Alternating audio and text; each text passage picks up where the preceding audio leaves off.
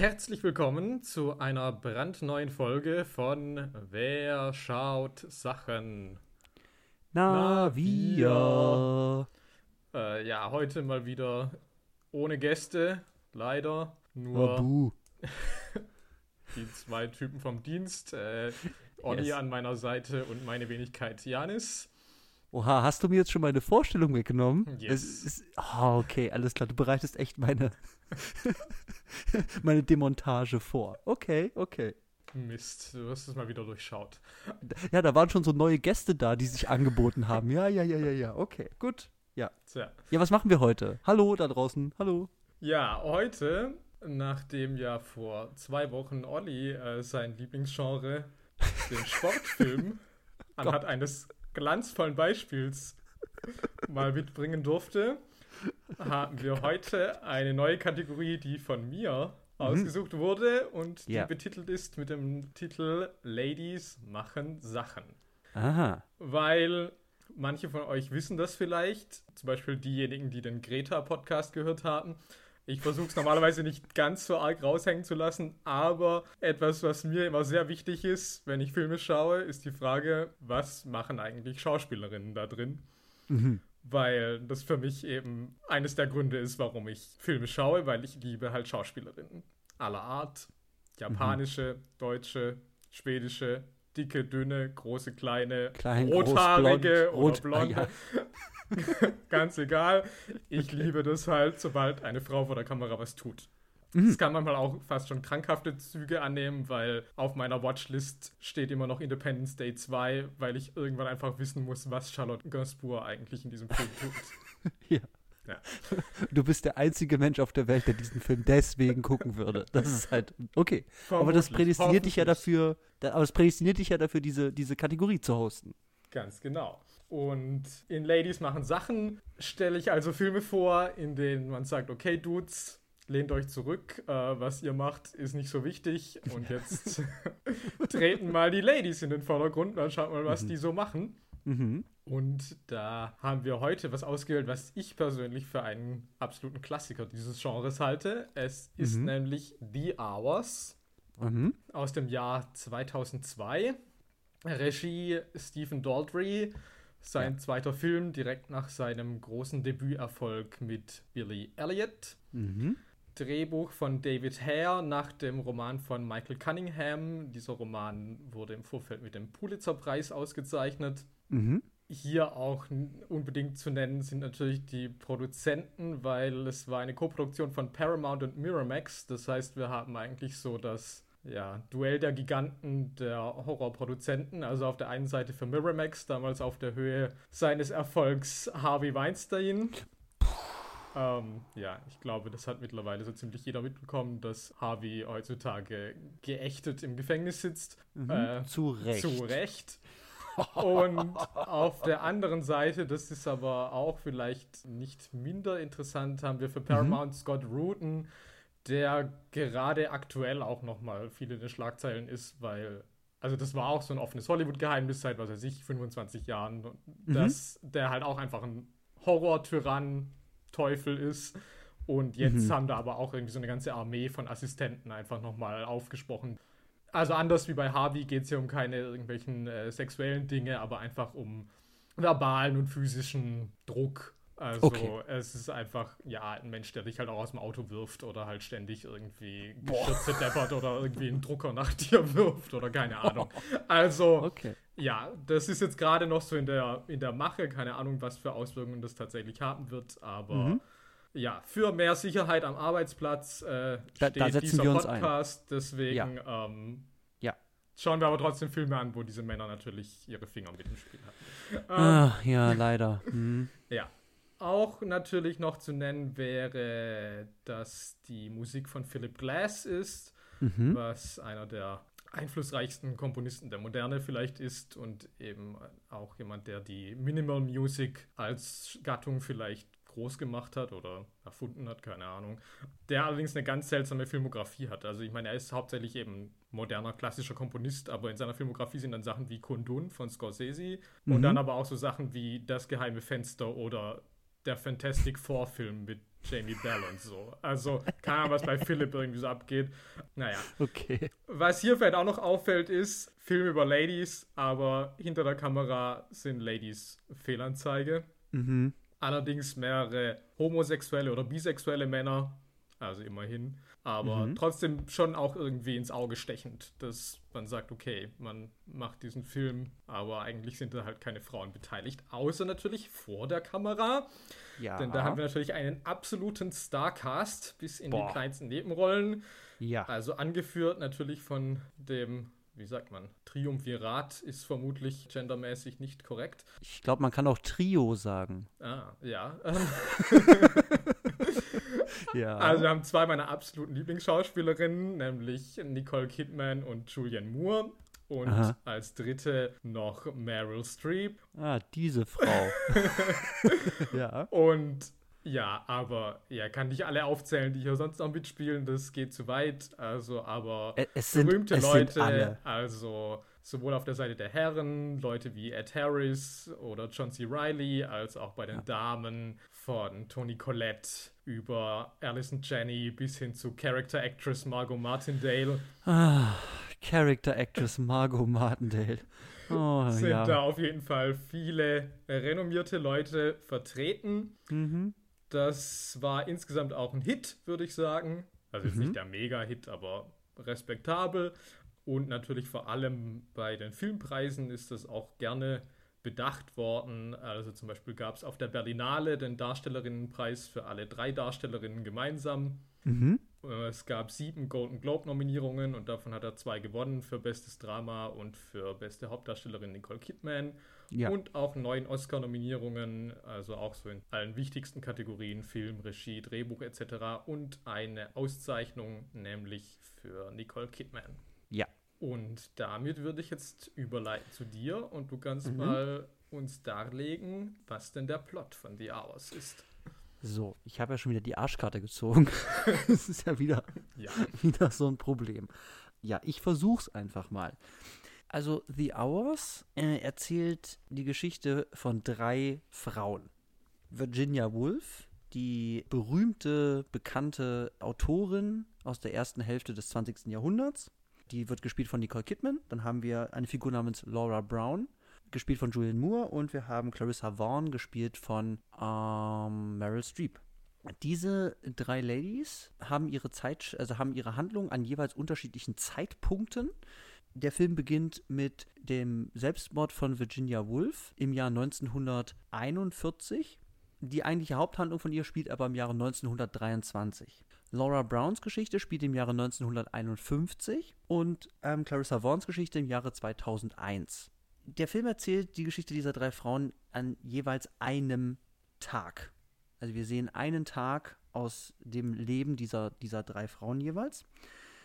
Auf der Seite von Virginia Woolf muss man sagen, dass sie in ja so eine Art von wie soll man das sagen, Zwangs, Zwangsquarantäne. Also die wird auf, die muss zu Hause bleiben auf ärztliche Anordnung, weil sie wohl geisteskrank ist und kann da das Haus nicht verlassen und so. Und sie ist aber dabei, ein Buch zu schreiben namens ähm, Mrs. Dalloway, wo es eben um eine äh, Frau geht, die eine Dinnerparty ausrichtet. So wird es zumindest im Film, im Film erzählt. Parallel also parallel sage ich, im Film 1951 haben wir Julian Moore, Laura Brown, die zu Hause in so einem Vorort, ihr Mann ist auf Arbeit und er hat Geburtstag und deswegen muss sie schwanger und mit dem kleinen Jungen zu Hause, äh, Richie, einen Kuchen backen für, für äh, ihren Ehemann. Genau, und Meryl Streep, äh, aka Clarissa Vaughn, ähm, muss für ihren äh, Freund, der AIDS hat und ein gefeierter Autor ist, Richard, ähm, will sie ein Essen ausrichten bei sich zu Hause, ein, ein pompöses. Und jetzt erzählt eben der Film immer in ab, also abwechselnd, aber zu ähnlichen Zeitpunkten am Tag, also so alle drei Geschichten so morgens, alle drei Geschichten nachmittags und dann eben auch abends, diese drei unabhängig voneinander ablaufenden Geschichten. Es gibt aber natürlich diese Verbindung, dass äh, Virginia Woolf schreibt eben dieses Buch Mrs. Dalloway. Laura Brown in den 50ern liest dieses Buch und Clarissa Vaughn wird gerne als Mrs. Dalloway bezeichnet, von Richard vor allem, da auch diese Frau Clarissa mit Vornamen heißt, also Clarissa Dalloway. So, nur ganz kurz, Virginia Woolf, die kommt zu Hause nicht klar, die hat in ihrem Drang Probleme mit ihren Hausdamen, also hat Angst vor denen und muss sich eben dagegen wehren, dass sie irgendwie zu Hause eingesperrt wird, gerät ein bisschen mit ihrem Mann aneinander, kriegt Besuch von einer Lady, die sie dann auch irgendwie zu küssen. Das ist ihre also Schwester. Die, das ist ihre Schwester wirklich, weil als sie sich dann geküsst haben, habe ich das nicht mehr verstanden. Ja, über diesen okay. Kuss bin ich auch, äh, ja, das ist vielleicht okay. schwierig, aber äh, ja, ja, das ist ihre Schwester. Okay, vielen Dank. Genau, also das ist ihre Schwester. Die küssen sich dann, die ist dann zu Besuch. Da geht es nur darum, dass Virginia Woolf eigentlich zurück nach London will, weil sie halt jetzt auf dem Land für ihr Seelenheil leben muss. Aber sie hasst es da und will wieder zurück nach London. Und flieht dann noch irgendwann aus dem Haus und geht zum Bahnsteig, zum Zug nach London. Dort findet sie aber dann ihr Mann und sie reden dann darüber, dass, ja, aber ich kann doch meine Geisteskrankheit besser einschätzen. Und dann kommen sie dazu, ja gut, dann gehen wir halt wieder nach London. So. Ugh. Sie hat aber immer noch die Gedanken wie, lasse ich mein Buch enden, töte ich meine Figuren, wer muss da sterben und so weiter. Das ist auch noch Teil von der Story. Bei Laura Brown hingegen haben wir eben die backenden Kuchen für ihren Mann und kommt dann aber irgendwie auf ihr Leben nicht mehr klar und gibt deswegen ihren Sohn bei Margot Martindale ab, Mrs. Ledge, geht in ein Hotelzimmer und will sich dort umbringen. Tut dies dann aber nicht, kommt nach Hause, hat vorher schon einen zweiten Kuchen gebacken, unterhält sich mit ihrer Nachbarin Kitty, die krank ist und ins Krankenhaus muss. Auch die beiden küssen sich dann irgendwann. und, und Kitty verlässt dann das Haus. Irgendwie ist das irgendwie eine weirde Situation. Äh, sie schafft es dann aber eben, sich nicht umzubringen, holt ihren Sohn wieder, hat dann einen zweiten Kuchen gebacken, der besser ist als der erste, der musste nämlich weggeschmissen werden. Und dann gibt es eben ein Geburtstagsessen mit ihrem Mann John C. Riley. Der findet super, ist der beste Tag seines Lebens. Und dann sehen wir noch, dass er bumsen will und sie sitzt weinend auf der Toilette. Bei Clarissa Vaughn in 2001 will sie eben dieses Essen hosten. Sie besucht ihren Freund Richard, der eben an AIDS erkrankt ist, in seiner Wohnung abgedunkelt sie, sie scheint ihn da irgendwie zu, zu pflegen, Essen zu versorgen und so weiter. Also irgendwie kümmert sie sich da um ihn und will ihn eben überzeugen, auf diese Party zu kommen. Er will erst nicht, dann reden die ewig hin und her. Aber dann scheint es so, okay, er kommt dann wahrscheinlich doch, weil er doch immer kommt. Dann geht sie nach Hause, um das Essen weiter vorzubereiten am Nachmittag. Dann kommt ein alter Freund, Louis Waters, gespielt von Jeff Daniels, und Ex von Richard, gespielt von Ed Harris, äh, zurück. Also, äh, der kommt zu Meryl nach Hause und dann quatschen die da. Meryl hat einen Zusammenbruch. Äh, so. Sie kommt irgendwie nicht klar mit dieser Party und die hatten auch mal was, also Richard und Clarissa. Und dann ist dieses Abendessen, soll dann eigentlich sein. Sie will dann Richard abholen zu der Party. Der sagt aber, ich habe dir genug, also du, ich lebe nur noch, um dich glücklich zu machen. Und sie muss ihn jetzt gehen lassen. Und dann springt er aus dem Fenster, während sie zuguckt. Und sie lässt das praktisch geschehen. Dann ist er tot, Party ist abgesagt, alle sind traurig, sind in der Wohnung. Dann klopft es an der Tür und es ist Laura Brown. die natürlich sehr alt ist. Und es stellt sich raus, dass Richie, der kleine Junge aus der Laura Brown Story, eigentlich Richard eben aus der Clarissa Vaughn Story ist. Und die erzählt dann eben, dass sie eben nach diesem Abend, wo wir sie das letzte Mal gesehen haben, in der 51er Story die Familie verlassen hat und dann nach Kanada gegangen ist und eben ihre, ihre Kinder ähm, zurückgelassen hat. Oder nee, sie hat das an dem Abend beschlossen, dass mhm. wenn sie ihre Tochter bekommt, also ihr zweites Kind, dass sie dann verschwindet. Das hat sie an dem Abend entschieden. Genau, und dann umarmt sie dann noch die Tochter von Clarissa und dann sehen wir noch mal, wie Virginia Woolf ins Wasser geht und dann ist der Film aus. Gott, sorry, viel zu lang. nee, nee, alles gut. Äh, und sehr verwirrend. Äh, ja, aber es ist halt wirklich bei diesem Film auch nicht dankbar mit diesen drei Zeitebenen, die ja. miteinander verknüpft sind, aber dann auch teilweise nicht. Ja. Und also es ist ja ein bisschen. Ja. Naja. Es sind auf jeden Fall drei Stränge zu unterschiedlichen Zeiten mit einer Menge Ladies. Das kann ich auf jeden Fall sagen. Das passiert in diesem Film.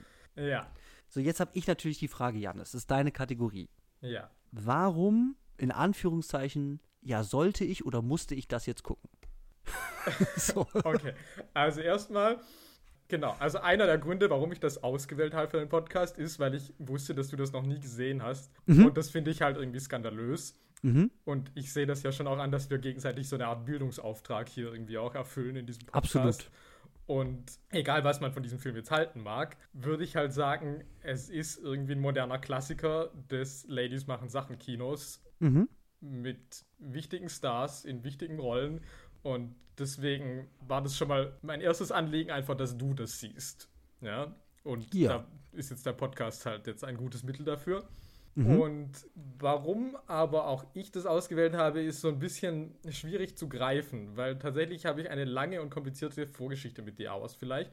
Okay. Ähm, das ist jetzt, ich versuche das grob auszuführen, mal sehen, wie ausufern das wird.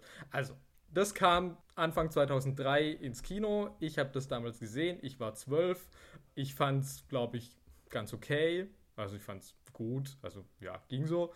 Mhm. Ähm, und das war aber gerade auch so die Zeit, wo ich angefangen habe, mich für das kontemporäre Kino zu interessieren und ständig ins Kino zu rennen und mhm. dementsprechend auch das erste Mal aufmerksam das Oscar-Rennen zu verfolgen. Und ich glaube, bei den meisten Kategorien hatte ich jetzt keine klaren Favoriten, aber natürlich bei den Darstellerinnen-Kategorien natürlich schon, mhm. wie man sich denken kann. Und das war auch relativ einfach, weil es war einfach zweimal Julianne Moore, mhm. die damals doppelt nominiert war für 50er Jahre Hausfrauen, einmal in der Hauptkategorie für Dem Himmel so fern, Far From Heaven, und mhm. in der Nebenkategorie, wobei das natürlich auch Lug und Trug ist, weil sie ist keine Nebendarstellerin in diesem Film, ja. äh, hier für The ja. Hours. Und ja. ich hätte mir natürlich gewünscht, dass sie beides gewinnt. Es war aber irgendwie absehbar, Haupt, Hauptrolle kriegt sie nicht. Dann hatte ich wenigstens gehofft, sie kriegt so als Trostpreis Nebenrolle. Ist aber auch nicht passiert. Ähm, mhm. So, also irgendwie, damit ist schon mal dieser Film für mich immer natürlich sehr verknüpft, dass ich diesen Sieg von Nicole war eher Buh, äh, aber natürlich äh, die, die, die, potenzielle Nebenrollenkrönung für Julian Moore war natürlich Yay. Ähm, mhm. Und ja, dann war es das halt auch irgendwie aber über die Jahre hat sich das halt irgendwie für mich rauskristallisiert, dass, obwohl ich jetzt nie sagen würde, das ist jetzt einer meiner Lieblingsfilme, ist dieser Film für mich halt irgendwie absolut ikonisch. Was okay. beispielsweise auch dazu führt, dass jedes Mal, wenn ich einen Kuchen backe, fühle ich mich halt wie Julian Moore in diesem Film. Also, ich glaube, die einzige Filmfigur, in der ich in meinem, an die ich in meinem Alltag noch mehr denke, ist Annette Benning in American Beauty jedes Mal, wenn ich einen Staubsauger in der Hand habe oder irgendwas putze. Aber also für mich sind hier irgendwie so ganz viele Dinge. Die Musik, die Nase, die Zusammenbrüche. Es ist halt mhm. irgendwie so, mhm. okay, The Hours ist halt irgendwie ein Film, der sich mir schon irgendwie stark eingebrannt hat und der mich irgendwie über die Jahre immer noch irgendwie einholt. Obwohl ich mhm. bis heute nicht genau weiß, wie gut ich ihn eigentlich finde. Deswegen dachte ich, es ist vielleicht auch gut, so eine Diskussion hier drüber zu haben. Mhm damit ich mir vielleicht auch meine eigenen Gefühle etwas mehr gewahr werden kann. Okay, aber, aber wir können auf jeden Fall festhalten, dass du eine lange Geschichte mit diesem Film hast. Ja, absolut. Ich eben zum Beispiel nicht. Ich habe ihn, hab ihn gestern das erste Mal gesehen. Ich wusste natürlich schon länger, dass er existiert. Ich hatte ihn auch tatsächlich vor ein paar Jahren mal angefangen, mhm. aber wirklich nach irgendwie fünf Minuten oder so habe ich dann nicht mehr weitergeguckt. Ja, okay. Genau, aber das können wir schon mal festhalten, dass, dass, dass du eine jahrelange irgendwie Verbindung zu diesem Film hast, hoch und runter, ja. in, in verschiedenen Phasen, Formen und unabhängig davon, ob du das jetzt irgendwie super geil, irgendwie rational erklären kannst, dass das super deep ist oder was auch immer, scheint ja was zu sein, was dich irgendwie nicht loslässt. So, ja, ne? ja. Und deswegen ist das schon mal ganz gut, dass du das mitgebracht hast und wir heute drüber reden können. Absolut. Und so. es ist, also ich habe jetzt halt auch schon wieder einen starken Wandel wieder durchgemacht, weil ich habe es jetzt irgendwie die letzten Jahre, also ich habe es vor ein paar Jahren nochmal gesehen, aber keine Ahnung. Aber ich hatte es mhm. die letzten Jahre, vielleicht auch, weil ich es eben immer mit dieser Oscar-Verleihung das auch so in, in Zusammenhang bringe, hatte ich es auch so ein bisschen abgestempelt als so, halt so aus der Harvey-Kiste von wegen, okay, das ist halt so Prestige-Projekt, mhm. famous Leute vor der Kamera, hinter der Kamera, große Buchvorlage, halt sowas, wo du sagst, okay, Star besetzt, alles für die Filmpreise ja. Großer Schauspiel-Olympiaden-Wettkampf, wer schreit lauter, wer weint härter. Ähm, mhm.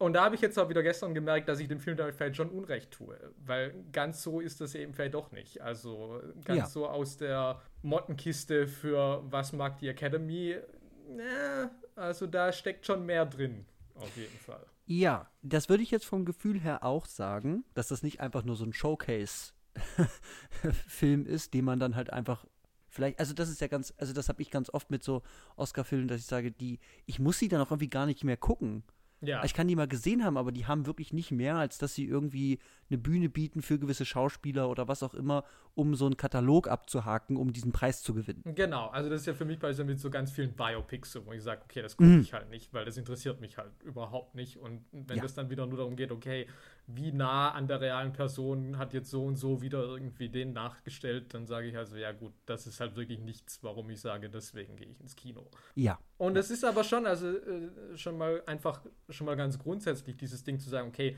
du hast diesen wirklich hauptsächlich weiblich zentrierten Film, ist schon mal mhm. irgendwie ungewöhnlich, weil es gibt halt auch nicht, wie es eigentlich so dann bei Oscar-Film, es gibt nicht noch so eine, noch eine nette Love-Story irgendwo nebenbei.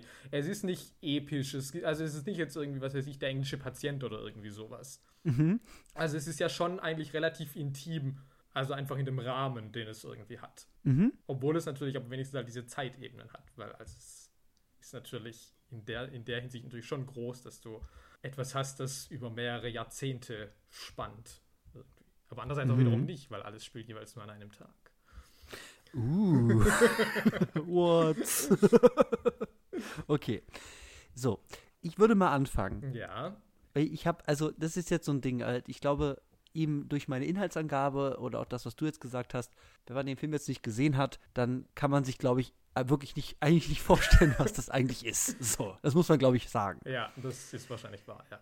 Und ich habe jetzt kein Thema, wo ich jetzt wirklich sage, damit decken wir das jetzt wirklich mal so größer ab. Aber ich hoffe mal, dass wir wieder über die kleinen Themen das große Ganze dann am Ende dieser Sendung wieder so beleuchtet kriegen, dass wir, dass ein Bild davon entsteht, was, was das eigentlich ist, was wir davon halten. Und da wäre mein erster Versuch jetzt mal, und das ist wirklich eine Verständnisfrage, erstmal. Ja. Und dann aber auch etwas, wo ich sage, vielleicht ist das auch ein ästhetisches Mittel, wo der Film sich mir nicht klar irgendwie, also wo der Film sich nicht klar äußert, ähm, was er mir eigentlich erzählt. Und das hat etwas mit der Wahrnehmung von Realität und Fiktion zu tun. Ich führe das kurz aus. Ja, bitte. Also, wir haben ja Zeitebene 1, 1923, Virginia Woolf. Mhm. Schreibt ein Buch, Mrs. Dalloway. Mhm. Dieses Buch gab es wirklich. So. Ja. Ich habe das gelesen. Ich habe es nicht verstanden, weil ich ein Dummbatz bin, aber ich habe es gelesen. Aber das ehrt dich ja schon mal. So, jetzt haben wir, jetzt habe ich ein Problem. Ja. Und zwar habe ich wirklich immer noch, nachdem ich das gesehen habe und jetzt auch schon mal drüber diskutiert habe mit jemandem, echt Schwierigkeiten einzuordnen, in was für einem Verhältnis diese Zeitebenen zueinander stehen, in Bezug auf gemeinsame Realitätsebenen. Weil ich finde, es gibt zwei mögliche Lesarten. Und die, für die kann ich beide argumentieren. Das erste wäre, alle drei Zeitebenen spielen auf der gleichen Realitätsebene. Also mhm. Virginia Woolf ist real, Laura Brown ist real, Clarissa Vaughn ist real. Auf der Filmebene. Das würde dann bedeuten, dass Virginia Woolf ein Buch geschrieben hat. ja. Mhm. Mrs. Dalloway. Laura Brown liest dieses Buch und ich weiß nicht, wie weit irgendwie Richie das ja noch mitgenommen hat oder weiß, dass die Mutter das gelesen hat oder so, aber auf jeden Fall nennt ja dann der spätere Richard Clarissa Mrs. Dalloway. So. Und dann kann man natürlich sagen, dieser Roman existiert in der Welt. Und was jetzt aber natürlich spannend ist, ist, dass diese ganzen Stories ja aber so forciert ähnlich sind. Also du hast irgendwie, irgendwie ähnliche Motive, da kommen wir auch noch mal drauf oder ähnliche, ähnliche Themen oder ähnliche, ähnliche Dinge, die diese Figuren durchmachen. Weswegen das sehr komponiert wirkt, aber okay, dann kann ich ja sagen, die haben halt das Buch gelesen, dieses Buch existiert und je nachdem, wie 1923 dieses Buch geschrieben wird, welche Figuren sterben, welches Ende es nimmt und so weiter, hat das natürlich auch Einfluss darauf, wie die Figuren, die es gelesen haben, wie zum Beispiel Laura Brown, ihr Leben führen. So, These Nummer, also äh, Theorie Nummer zwei wäre dagegen, nur 1923 ist real. Und alles andere, da ja 1951 und 2001 ja auch personell stark zusammenhängen, weil ja sowohl Richie als auch ähm, Laura Brown in beiden Ebenen vorkommen, wäre es so, dass Laura Brown und Clarissa Vaughn ausgedachte Figuren sind von Virginia Woolf. Das lässt sich nicht, das lässt sich absolut nicht halten, weil Mrs. Dalloway spielt 1923 und so. Ich verstehe das. So. Ja. Ist, so. ja, das wäre jetzt, mein Haupteinwand schon mal gewesen. So, genau. Also jetzt Virginia Woolf hat nie ja. rausgefunden, dass es sowas wie AIDS gibt. So, genau. Jetzt habe ich aber ein Problem. Und das ist eben diese kurzen Szenen, die können, die sind natürlich metaphorischer Art. Ich verstehe das. Dass wenn Laura Brown in ihrem Hotelzimmer liegt und auf einmal steigt, also kurz vorm Selbstmord, auf einmal steigt eben Wasser in dem Hotelzimmer auf, neben ihrem Bett, überflutet das Bett und dann auch sie. So Seewasser, sind auch so Blätter ja, drin, ja, so dreckig. Ja. Und dann aber parallel ja dieses Gespräch kommt von Virginia Woolf und ihrem Mann, du hast gesagt, du musstest da jemanden, du musstest da jemanden umbringen. So, ja, ich wollte eigentlich erst die Mutter sterben lassen. Und wen, okay, du tötest die jetzt nicht, wen tötest du dann? Okay, ich töte nicht die Mutter, ich töte den Visionär, den Poeten, nämlich Richie. Und deswegen stirbt eben nicht Laura Brown und, das, und deswegen stirbt dann Richie, weil er sich ja dann aus dem Fenster stürzt, als er alt und krank ist. Ich verstehe, dass das metaphorisch ist. Ja. Aber, aber wenn ich das sehe in diesem Film, in dieser episodischen, also in dieser, in dieser Dreiteilungsstruktur, und ich kenne Mrs. Dalloway, das Buch nicht, kriege ich das nicht ganz auf die Kette.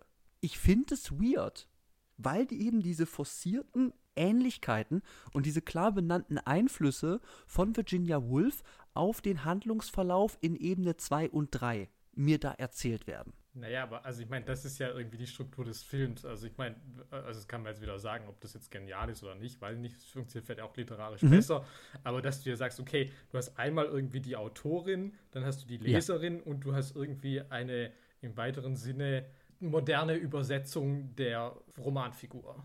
Mhm. Aber nichtsdestotrotz, auch wenn es diese Ähnlichkeiten gibt zwischen Mrs. Dalloway im Buch und dem realen Leben von Clarissa Vaughn, ist es ja trotzdem nicht so, also A, sie ist nicht Mrs. Dalloway, weil man in der Welt, in der Meryl lebt, gibt es ja Mrs. Dalloway. Das genau, Buch. genau. Dementsprechend ist sie es nicht. Und ja. B, ist es auch so, dass sich dann doch Dinge weit genug davon, also es ist auch nicht so, dass ich jetzt sagen würde, sie ist Mrs. Dalloway. Also ich meine, das ist jetzt die Frage, ich weiß nicht, wie sehr sich das aus dem Film überträgt, aber nur mal so als ganz grobes Beispiel, Mrs. Dalloway im Roman kennt den Mann, der sich umbringt, gar nicht.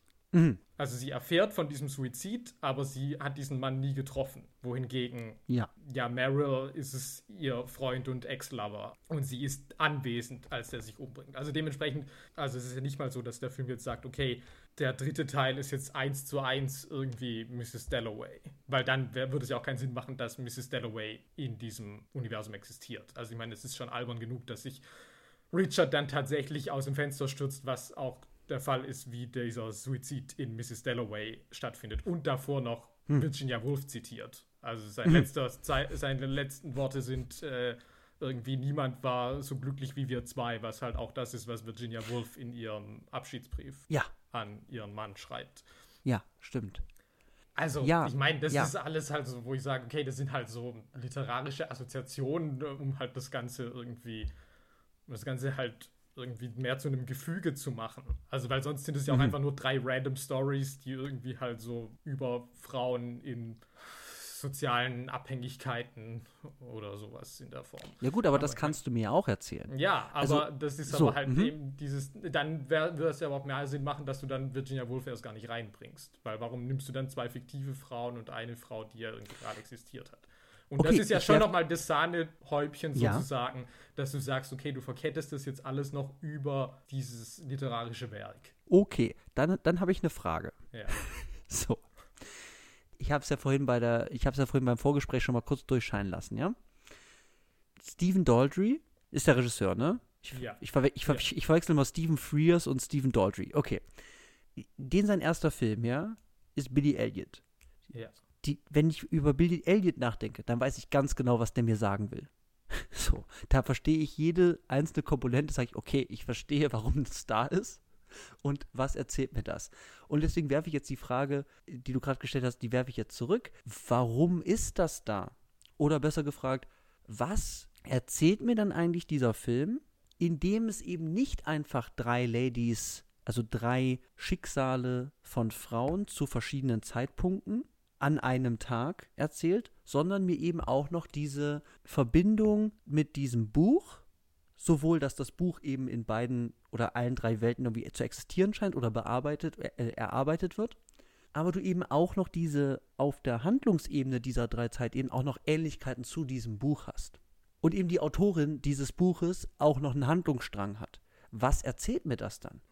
Tja, weiß ich nicht. Da bist du jetzt, also da müsste man jetzt mehr in die Literaturtheorie vielleicht irgendwie eindringen. Also da bin ich jetzt das auch weiß, überfragt. Das, also das weiß also, nee, also, also das Ding, worauf ich hinaus will, weil ich habe ich hab halt ein, ich habe halt ein, ein Gefühl im Kopf so. Also so ein Gefühl im Kopf. so. Aber ich frage mich halt, also erzählt mir das dieses, weil ich habe das Gefühl, das tut es, aber, aber erzählt es das, also über den Einfluss von Kunst auf das Leben auf einer Ebene. Es erzählt natürlich noch ganz viele ja. andere Sachen. Aber ist das der Punkt? Weil wenn ich das verstehe, dann verstehe ich auch alle komischen metaphorischen Bilder und alle forcierten Ähnlichkeiten in den Stories, dass ich sage, okay, das sind alles drei gleichbleibend, also gleiche Realitätsebenen. Also ich meine, das steckt auf jeden Fall mit drin. Also ich muss sagen, dass ich zwar nicht weiß, wie weit man da so wirklich kommt, wenn man das weiter durchdenkt, mhm. aber vielleicht müsste man dafür auch Mrs. Dalloway halt verstanden haben. Ähm, mhm. Weil ich beispielsweise bei Julian Moores Part eigentlich nicht weiß, inwiefern ihr Mrs. Dalloway jetzt dabei so hilft. Obwohl es ja irgendwie ein Faktor zu sein scheint. Aber ich kann es nicht genau benennen, mhm. inwiefern sie Mrs. Dalloway zu dieser Entscheidung, zu der sie sich letztlich abbringt, führt. Weil tatsächlich mhm. das ja dann doch mehr ist, sie entschließt sich nicht, sich umzubringen, weil Virginia Woolf dann sagt, okay, nicht meine Hauptfigur stirbt. Wobei ja eh ja. Julian Moore eigentlich ja nicht die Repräsentation von Mrs. Dalloway ist, sondern Meryl. Also insofern, ja. Ja gut, aber ich meine, sie, so sie ist auch in einer ähnlichen Situation, vielleicht. Das weiß ich. Also, ja, gut. Ja, ja, schon. Auch. Die muss auch ja. was zu essen machen. Also, ich weiß nicht. Wieso? gut. Ja. Ja? Ja. Okay, dann bin ich einfach nur dumm gewesen. Also habe ich jetzt einfach wieder Zeit vom Podcast geklaut. Also ich, ich denke, du denkst es halt zu so verkopft, weil ich halt eigentlich denke, es ist halt wirklich für mich eigentlich ganz straight. Also es sind halt drei Ebenen und das ist halt dann so ein bisschen hier noch mit irgendwie hier ja. bisschen Mambo Jumbo von wegen, okay, wenn Virginia Woolf sagt, sie bringt den Dichter um, dann wirft er sich aus dem Fenster. Ja, also wie gesagt, das sind halt für mich halt die Verknüpfungen, wie halt irgendwie das Ganze halt irgendwie halt inszenatorisch sich halt irgendwie mhm. zu einem einfügt, auch so, dass das ja irgendwie ein ja, halt zu einem guten Guss wird und ja auch nicht so wird, dass du jetzt einfach sagen könntest, du könntest einfach sagen, du machst erst 1923, dann könntest du 1951 und dann als letztes hängst du das dritte noch dran, sondern das hm. sich ja einfach irgendwie gut verwebt. Mhm. So, naja, mhm. so ganz platt. Ja, ja, also ich fühle mich auf jeden Fall dumm. Also das kann ich auf jeden Fall sagen. Ich fühle mich gerade super dumm. Nein, also es ist ja. Weil es ist, es ist, es ist schon true. Ich frage mich nur gerade, warum ich das wirklich nicht so. Ich, ich, ich sehe das ja. So, also ich habe das ja auch gesehen. Das ist eine der, der Optionen, die ich ja für, für möglich oder sinnvoll gehalten habe. Aber irgendwas, wahrscheinlich wirklich in dieser, in dieser, in dieser ja doch sehr forcierten oder ich sag mal starken Setzung von eben, ich mache drei Ebenen, die aber sowohl eben auch, äh, die haben dramaturgische Ähnlichkeiten, die haben motivische Ähnlichkeiten, die sind alle auch noch verknüpft über dieses Buch. Dann sind zwei davon eben auch noch personell verknüpft, was sich dann aber erst spät rausstellt. Aber eben, dann sind halt auch nur, du hast eigentlich drei gleichwertige Stränge, aber dann sind zwei ja doch irgendwie davon losgelöst. Also das ist ja auch irgendwie so eine weirde Nummer. Und vielleicht hat das irgendwie dazu geführt, dass ich das einfach nicht gerafft habe. Also es war vielleicht einfach nur so ein Gehirnknoten bei mir. Also vielleicht ist, vielleicht ist so eine Ebene dazwischen, denke ich gerade, mhm. dass es halt eigentlich was ist, wo implizit halt auch immer noch drin ist, dass, also so Adaptation-mäßig vielleicht, mhm. dass du mhm. eben den Autor oder den Drehbuchautor irgendwie noch drin hast, der natürlich irgendwie auch irgendwie implizit vorhanden ist. Mhm. in diesen Sachen. Also, dass ich ja. jetzt sage, also ich meine, jetzt zu sagen, Virginia Woolf schreibt das, wie gesagt, wäre für mich ja, ist ja Blödsinn. Ja, genau. dann, dann verstehe ich eben nicht, warum dann das Buch von ihr dann in beiden Stories drin liegt. So, genau. Ja. Aber dass es natürlich schon was ist, wo natürlich das mitschwingt noch, also noch ein so ein Prozess ja. von das schreibt jemand. Also so eine Form von die Fiktion macht sich ihrer Fiktion selbst bewusst. Sowas. Mhm. Weiß nicht, ob das so ja. verstehen kann. Also, aber ja, es, es ist halt, also ich weiß jetzt auch nicht, wie viele Leute da, da draußen jetzt Adaptation gesehen haben, aber es ist halt schon so ein bisschen Adaptation Light. Ne? Also, weil in Adaptation ist es klar markiert. Ja. In Anführungszeichen. Ja. So, aber, aber hier ist es eben nicht klar markiert und das, das kann eben dazu führen, würde ich sagen, also bei mir ist es passiert, ist, dass es zu Konfusionen wirkt. Das ist eben dann, es, es arbeitet auf einer, auf einer, ja dann eben vielleicht nicht sprachlichen Erklärung, wo eine Figur sagt, ach ja, das ist 1923, was hier passiert, ist dann 2001. Also so, dass man sagt, okay, ich verstehe die Regeln der gegenseitigen Beeinflussung der Handlungsebenen sondern es ist eben, es ist eben eher über, über Bilder und, und eher assoziativ, dass man sagt, ah, jetzt erkenne ich die Regeln, wenn sie sagt, da stirbt jetzt der Künstler und der springt dann aus dem Fenster, dass das eher eben metaphorischer Art ist und sendet eben eine Message über den Einfluss von Literatur auf das reale Leben von Menschen und so. Aber das, das ist eben nicht klar benannt. Deswegen kann es, glaube ich, zu Konfusion kommen wie bei mir. Ja, ich meine ja auch, dass ja. jetzt nicht im Sinne von, dass das das Konzept ist, sondern mehr von wegen, mhm. dass dadurch, dass sie das sagt und das dann passiert, ist eben, dass nochmal bewusst gemacht wird, dass alles, was wir sehen, natürlich irgendwie Fiktion ist. Mhm. Darum ging es mir jetzt mehr. Mhm. mhm. Also, ich meine das nicht damit, dass er stirbt, weil sie das sagt, sondern eben, ja. dass im Gesetz das dadurch, ja, dass das dann zusammen gezeigt wird, wird mir nochmal bewusst gemacht, dass ich mich generell in einem fiktiven Universum befinde, in ja, der ja, jemand anders Fall. die Fäden zieht, nämlich halt Michael Cunningham. Mhm. Ja, True Story. So, also das meinte ich jetzt mhm. mehr. So, jetzt, ich würde mich davon mal verabschieden ja, und sagen, okay. jetzt haben, ja, haben wir schon mal Adaptation ja ein paar Mal gesagt. ja. Jetzt, jetzt, jetzt würde ich mich gerne, und das ist jetzt ein bisschen schwierig, weil ich kenne Mrs. Dalloway nicht, aber ich glaube, das kann man auch, man kann auch darüber reden, wenn man nur diesen Film gesehen hat. Und das ist eben das Thema Adaption. Und ich fand das hier, also muss ich echt sagen, das, das ist, ich weiß gar nicht, ob man, da, ob man da jetzt so viel zu sagen kann, tatsächlich, was jetzt irgendwie in die Tiefe geht. Aber ich will auf jeden Fall festhalten, wie wir es zum Beispiel bei Hook gemacht haben, dass das eine sehr, sehr spezielle Form der Adaption vielleicht ist. Ja, definitiv, ja. Ist, also wir haben wieder mhm. dieses, hm? also ähnlich wie bei Hook, wobei nicht gleich wie bei Hook. Ich habe heute auch schon mal drüber nachgedacht, weil sie ist halt dann doch eben nicht Mrs. Dalloway. Dementsprechend ist es nicht ganz so von wegen, okay, du bist, also dass es dann so ist, okay, du bist diese Person aus diesem Buch. Also, mhm. Aber ja, genau, ja, das wäre crazy. So, also wie das ja, ja bei genau. Hook so ist. Das, genau, genau. du bist so wirklich der Peter Pan genau. aus den Büchern und hast es nur vergessen. Genau, genau ja. Und das ist hier natürlich nicht so. Aber nichtsdestotrotz ja. ist es natürlich schon, weil sie eine Figur ist, die natürlich Dinge durchlebt, die angelehnt sind an Dinge, die Mrs. Dalloway auch erlebt, ist es natürlich schon ähnlich, was der Film macht. Mhm. Also man kann auf jeden Fall sagen, ne? also wir haben 1923, sehen wir das Leben von Virginia Woolf. So. Und wenn es in Mrs. Dalloway, so wie ich das verstanden habe, um eine Dame geht, die eine Dinnerparty ausrichten muss ja. und das eigentlich hasst. Nee, das ist eigentlich. Ach so. Nein, also das wäre schon so ein Unterschied. Mhm. Also, ich meine, das wird im Film, glaube ich, auch gemacht. Deswegen mhm. nennt Ed Harris Merrill ja Mrs. Dalloway, dass er sagt, ja, du gibst ja immer Partys. Also eigentlich, also das ist. Mhm ja eigentlich vielleicht, dass man dann sagt, Mrs. Dalloway hat nach außen die Fassade der perfekten Gastgeberin, ah, aber ja. darunter ist halt ganz viel verborgen, was aber eigentlich niemand sieht. Also mhm. der Roman arbeitet so nach diesem Stream of Conscience Motiv, also das heißt, das hat ganz wenig Plot und das meiste sind irgendwie die Gedanken von Mrs. Dalloway oder von diesem Poeten, der auch Kriegsveteran ist, der aber geisteskrank ist und sich dann umbringt. Aber mhm. plotmäßig gibt es da halt eigentlich gar nicht so viel, was irgendwie auf einer Handlungsebene passiert, weil das meiste sind einfach nur Gedanken. Aber auf jeden Fall ist sie eigentlich eine, glaube ich, eine recht geübte und gute mhm. Gastgeberin. Und sie gibt auch am Schluss die Dinnerparty. Im Gegensatz zu Meryl, die ja nie dazu kommt. Weil der Grund für die Party, eben das für Richard zu machen, dann eben durch dessen Selbstmord halt wegfällt. Ja. So, jetzt ist aber, also jetzt ist halt das Ding, weil ich habe erst gedacht, naja gut, vielleicht haben, gibt es ja wirklich dann auch Ähnlichkeiten zwischen Virginia Woolf und Mrs. Dalloway, die scheinen aber wirklich nicht so tief zu gehen. Also ich meine, was der Film halt suggeriert ist, irgendwie hat die halt was mit, also ich meine, Virginia Woolf hasst, also die würde halt nie Partys schmeißen. So wirkt sie zumindest. Oder sie darf es halt gar nicht. Ich Vielleicht wird sie es gerne, aber sie darf es auf jeden Fall nicht. Das weiß man ja auch nicht so richtig, weil sie genau. das ist ja das, was ja abgeht, ist ja das gesellschaftliche Leben in London. Mhm. Ich weiß nicht, was das gesellschaftliche Leben, aber auf jeden Fall das städtische Leben.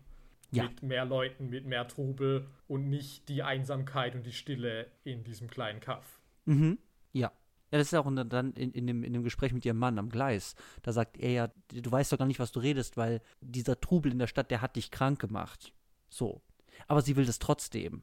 Also, ihr sagt das, ich weiß nicht, also lieber, lieber so, als halt irgendwie schon tot zu sein, wahrscheinlich auf dem Land, also jetzt aus ihrer Perspektive ja. gesprochen. Ja. So, weil für sie ist das anscheinend der Albtraum.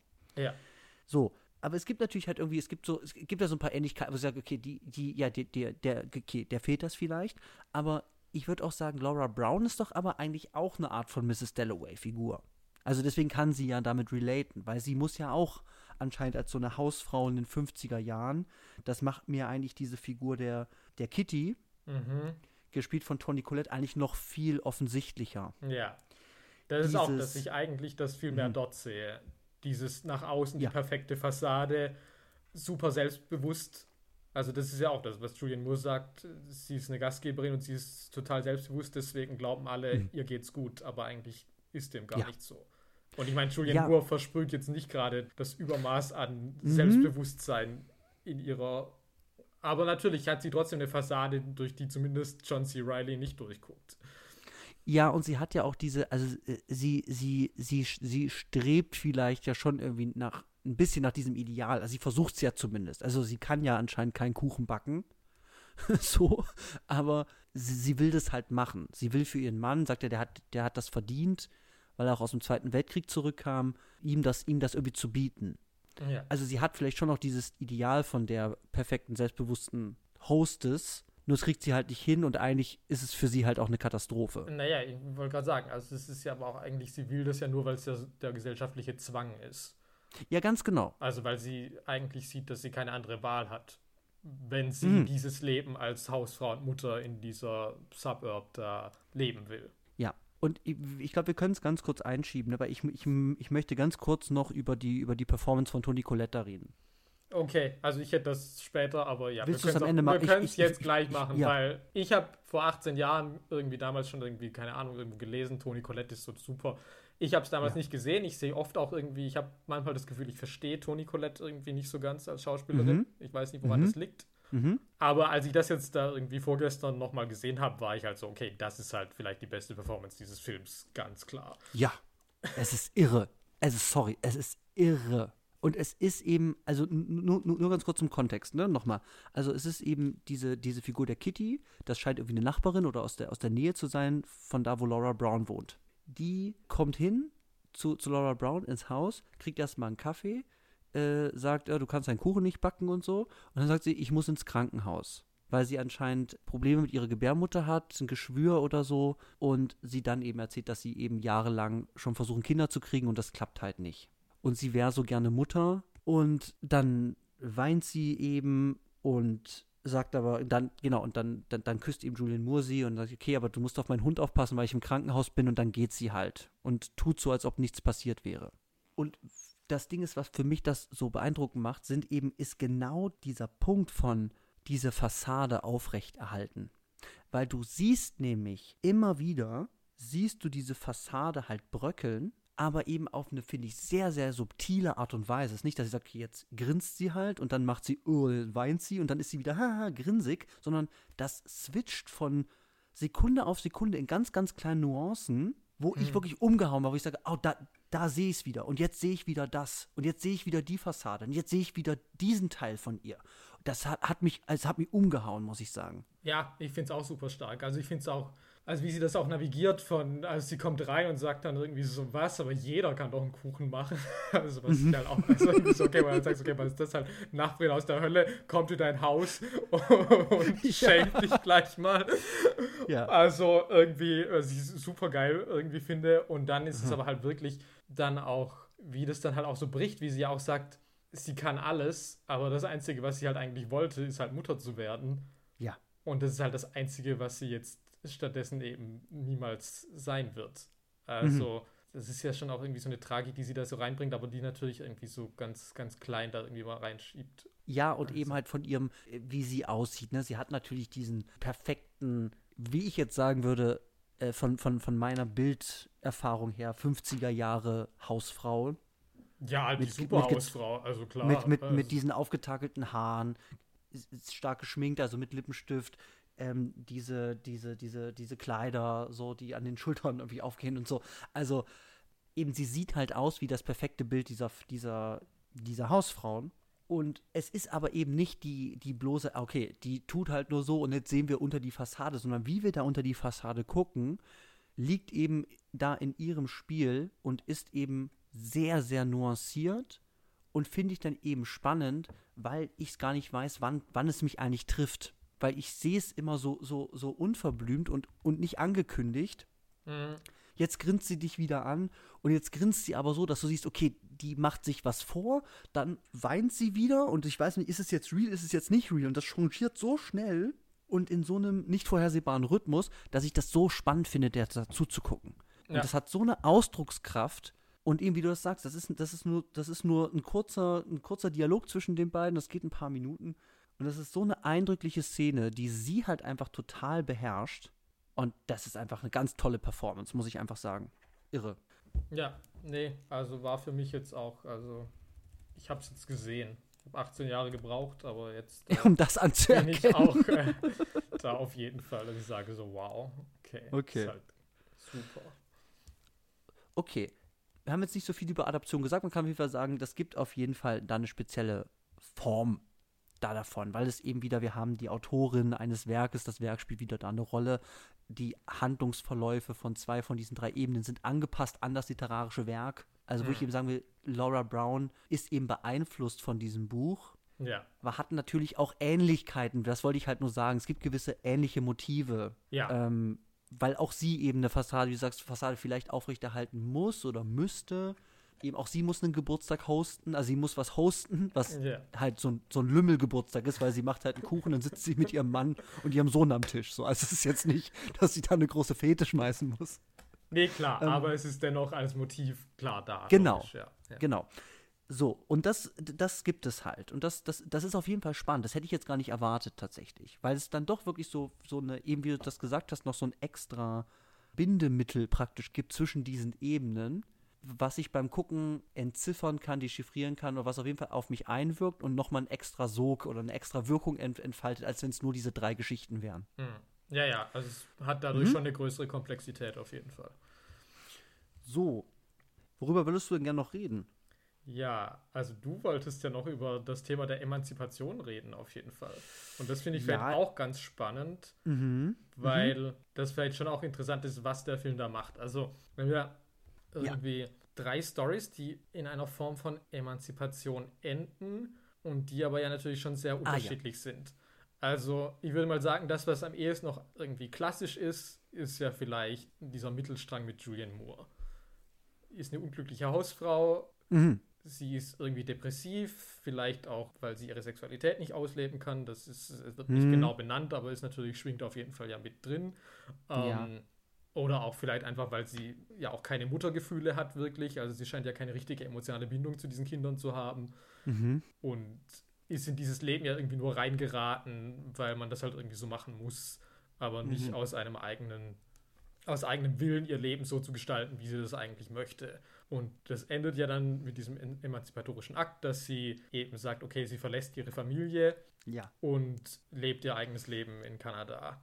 Was mhm. natürlich was ist, womit sie natürlich zu kämpfen hat. Also sie fühlt sich ja schuldig und alles, aber sie sagt halt auch, okay, der einzige, also die Alternative wäre halt der Tod gewesen. Also insofern ja. blieb ihr eigentlich nichts anderes übrig. Was ja auch schon mal ganz spannend ist, also das ist jetzt auch wieder für so einen Hollywood-Film dann ja. zu sagen, okay, also weder wird die Frau jetzt irgendwie geschämt von wegen, okay, du bist das Monster, du hast deine Kinder im Stich gelassen, sondern wirklich mhm. hingeht und sagt, okay, ist es irgendwie tragisch, klar, aber wenn die Gesellschaft dir keine andere Wahl lässt mhm. und die Alternative ist der Selbstmord, dann hast du vermutlich noch das Beste draus gemacht, was du irgendwie hättest machen können.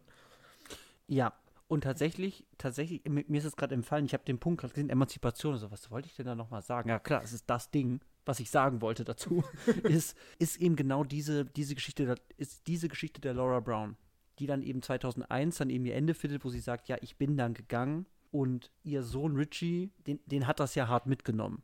Also das ja. erfahren wir, erfahren das nur so implizit, aber die haben dann eben keinen Kontakt gehabt und der schien ja schon wirklich von, also sehr, sehr stark als kleines Kind, dann auch noch später drunter, drunter, äh, drunter gelitten zu haben, ja. dass seine Mutter gegangen ist. Und das macht natürlich diesen emanzipatorischen Akt halt total kompliziert. Weil es eben nicht die, ja klar, wenn, wenn die jetzt, wenn die jetzt einen, einen Ehemann gehabt hätte, der sie, der sie verprügelt und sie schafft es dann daraus, halt sich zu kämpfen, ja, ja ähm, enough, genug, J-Lo-mäßig, dann würde ich sagen, wenn du es dann schaffst, du bist raus, dann ist das ein emanzipatorischer Akt und ich bin auch für dich. Ja. Sodass du es rausgeschafft hast. Ja, ich habe auch darüber nachgedacht und ich habe auch gedacht, wenn man ihr eine Love Story gegeben hätte. Wenn du jetzt sagst, mhm. okay, sie ist verliebt, heimliche Liebe mit Toni Collette und dann türmen ja. die beide nach Kanada und du sagst, okay, es war die Entscheidung, kann sie eine lesbische Liebe leben oder mhm. muss sie für immer diese Fake-Familienhausfrau äh, irgendwie sein? Auch das wäre ja was, ja. wo du nochmal sagst, okay, du gibst dem Zuschauer nochmal mehr was in die Hand, wo du sagst, okay, du rechtfertigst es nochmal anders. Aber du hast es halt nicht.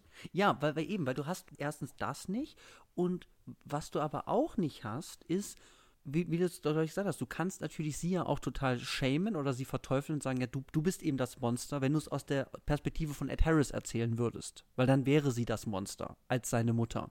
Ja. Aber auch das eben nicht, weil sie eben halt dann auch als Mensch, als eine Figur dann eben auch gezeigt wird, die 2001 eben als ältere Frau dann auch noch auftritt. Sagt, ja, sie, sie bereut das und, und so weiter, aber sie, sie würde es halt wieder, äh, nee, sie bereut es eigentlich nicht, also sie würde es, sie, sie hatte keine Wahl. Genau, das hast du gesagt. Ja. Und deswegen schwingt das gerade so dazwischen, zwischen Shaming und Bejahung und stellt das eben einfach nur hin als etwas, diese Figur hat das getan, die hatte ihre Gründe und wir können sie zumindest nachvollziehen. Wir müssen damit ja auch nicht okay gehen, weil wir sehen sowohl ihre Perspektive, wissen aber auch, dass das ja Konsequenzen für das Leben anderer Menschen hatte. Wie zum Beispiel ähm, Ed Harris.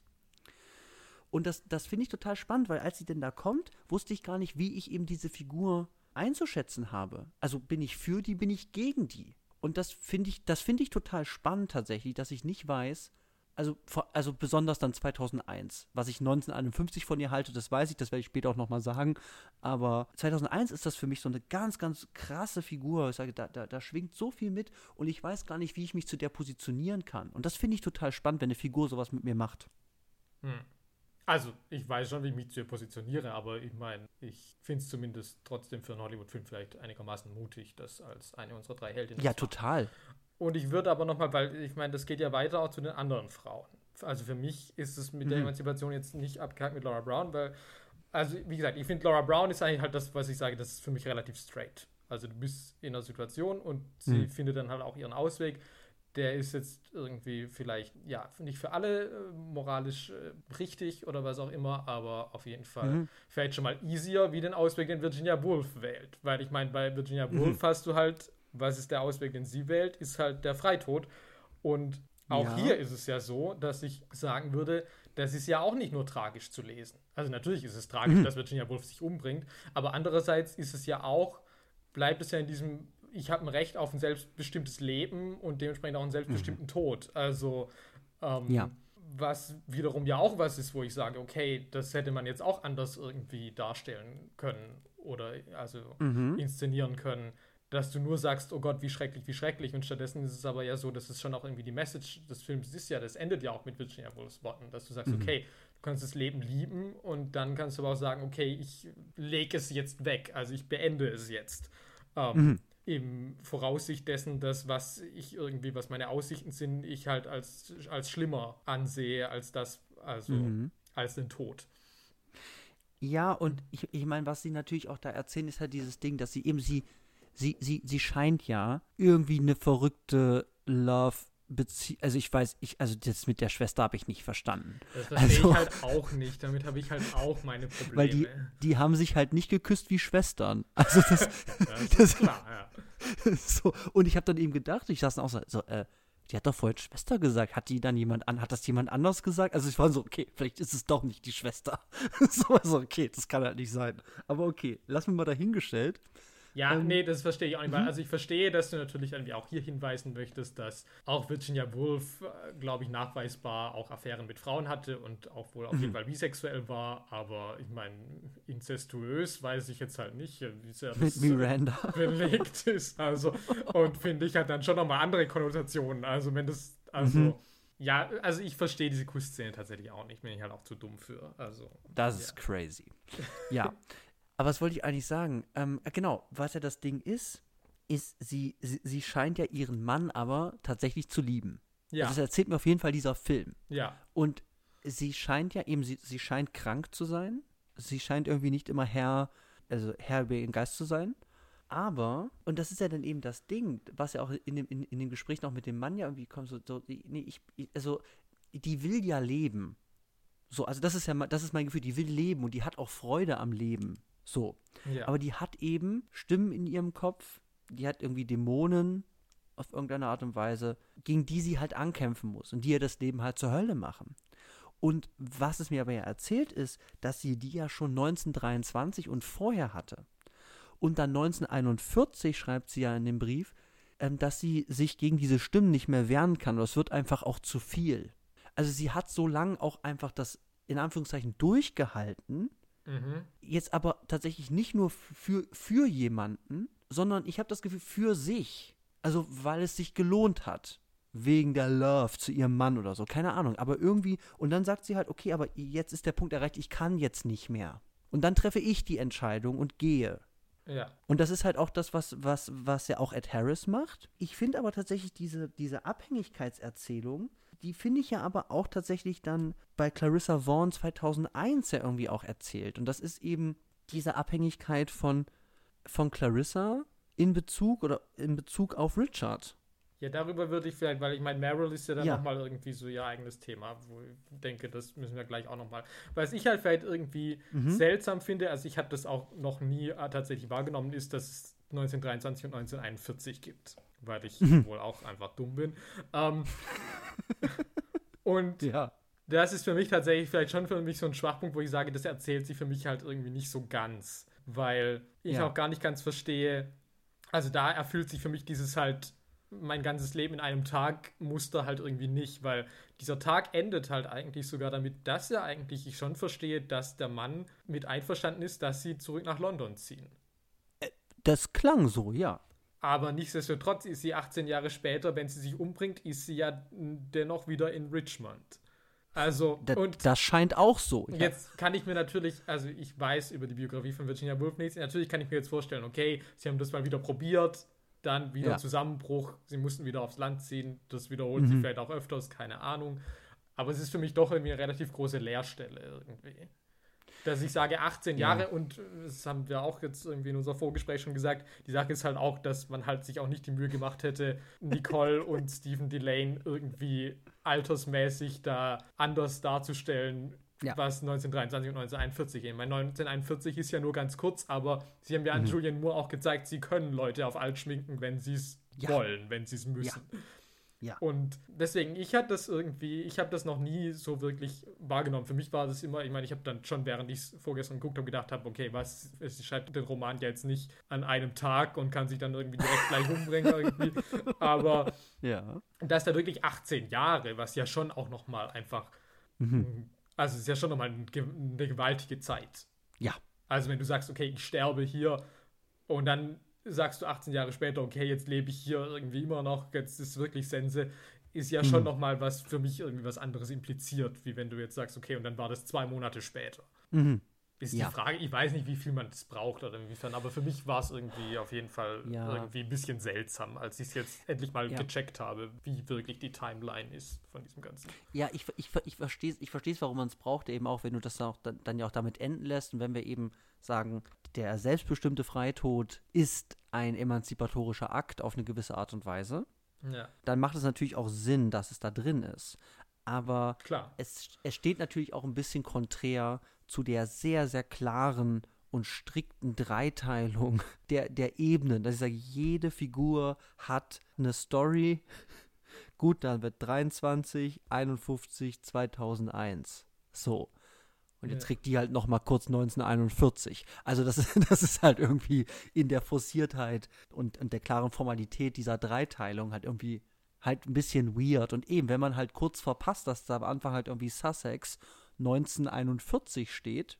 Ja, vor allem, weil dann, dann zwei Minuten später habe ich halt auch Richmond 1923 ja. und dann denke ich halt, okay, ich weiß ja, wann der Teil mit Virginia Woolf spielt. Also. Ja, und wenn eben, wenn eben dann Nicole Kidman da mit einem mit Stock oder so zum Fluss gegangen wäre, mit so einem Rollator oder so, ich sage, okay, alles klar, da ist Zeit vergangen. Aber die sieht halt genauso aus wie 1923. Ja, also, naja. Mhm. Aber gut. Jedenfalls, jetzt ja. würde ich mal zu Meryl kommen, weil bei Meryl, finde ich, ist das Ganze schon ein bisschen schwieriger. Ja. Also, was du schon, also schon mal erstmal die Frage, wovon ist Meryl eigentlich eingezwängt? Weil bei den anderen ist es irgendwie noch klar, okay, Virginia Woolf ist einfach beeinträchtigt, natürlich von ihrer geistigen Krankheit, aber auch dass sie sich beherrscht fühlt von den Meinungen von Ärzten, die ihr Leben bestimmen, ja. über das sie nicht frei zu verfügen scheint. Und mhm. bei Julian Moore sowieso, klar, irgendwie Hausfrauen da sein und so weiter. Und bei Meryl ist es jetzt natürlich schon schwieriger, weil Meryl eigentlich ja ein selbstbestimmtes Leben führen könnte in der Theorie. Also es gibt keine ja. wirklich äußeren gesellschaftlichen Zwänge, die sie, die sie in Beschlag halten. Mhm. Und was sie aber hat, ist ja, dass es eben mentale Zwänge sind, sage ich jetzt mal, dass mhm. sie diese Co-Abhängigkeit zu Richard irgendwie aufgebaut hat und ja auch immer dieser Vergangenheit hinterherläuft. Also, dass sie anstatt mhm. ihr Glück in ihrer aktuellen Situation zu suchen, eigentlich immer darauf fixiert ist, dass sie einen kurzen Moment des Glücks fühlt gehabt zu haben in dieser Beziehung mit Richard vor, weiß ich nicht, 40 Jahre davor. Ja, sowas, 40, da war sie 19, 35, sagt sie ja, irgendwie. Ne? Genau, ne? ja. Mhm. Und die Sache ist aber natürlich ja auch, dass sie letztlich ja eigentlich sich nicht davon selbst befreit, sondern sie davon ja eigentlich befreit wird. Also eigentlich ja, kein emanzipatorischer Akt stattfindet, sondern ihr praktisch aufgezwungen wird, sozusagen. Ja, das ist so eine Frage, ne? Ist es aufgezwungen? Weil, das ist so eine Frage, weil eigentlich in dem ersten Gespräch zwischen Richard und Clarissa, ja. Der wirft er ihr ja vor, dass er eigentlich ja nur noch für sie lebt. So. Ja. Also er ist noch am Leben, weil sie das will. Er will eigentlich gar nicht mehr leben mit seiner Krankheit und so weiter. Der will eigentlich, dass das endet.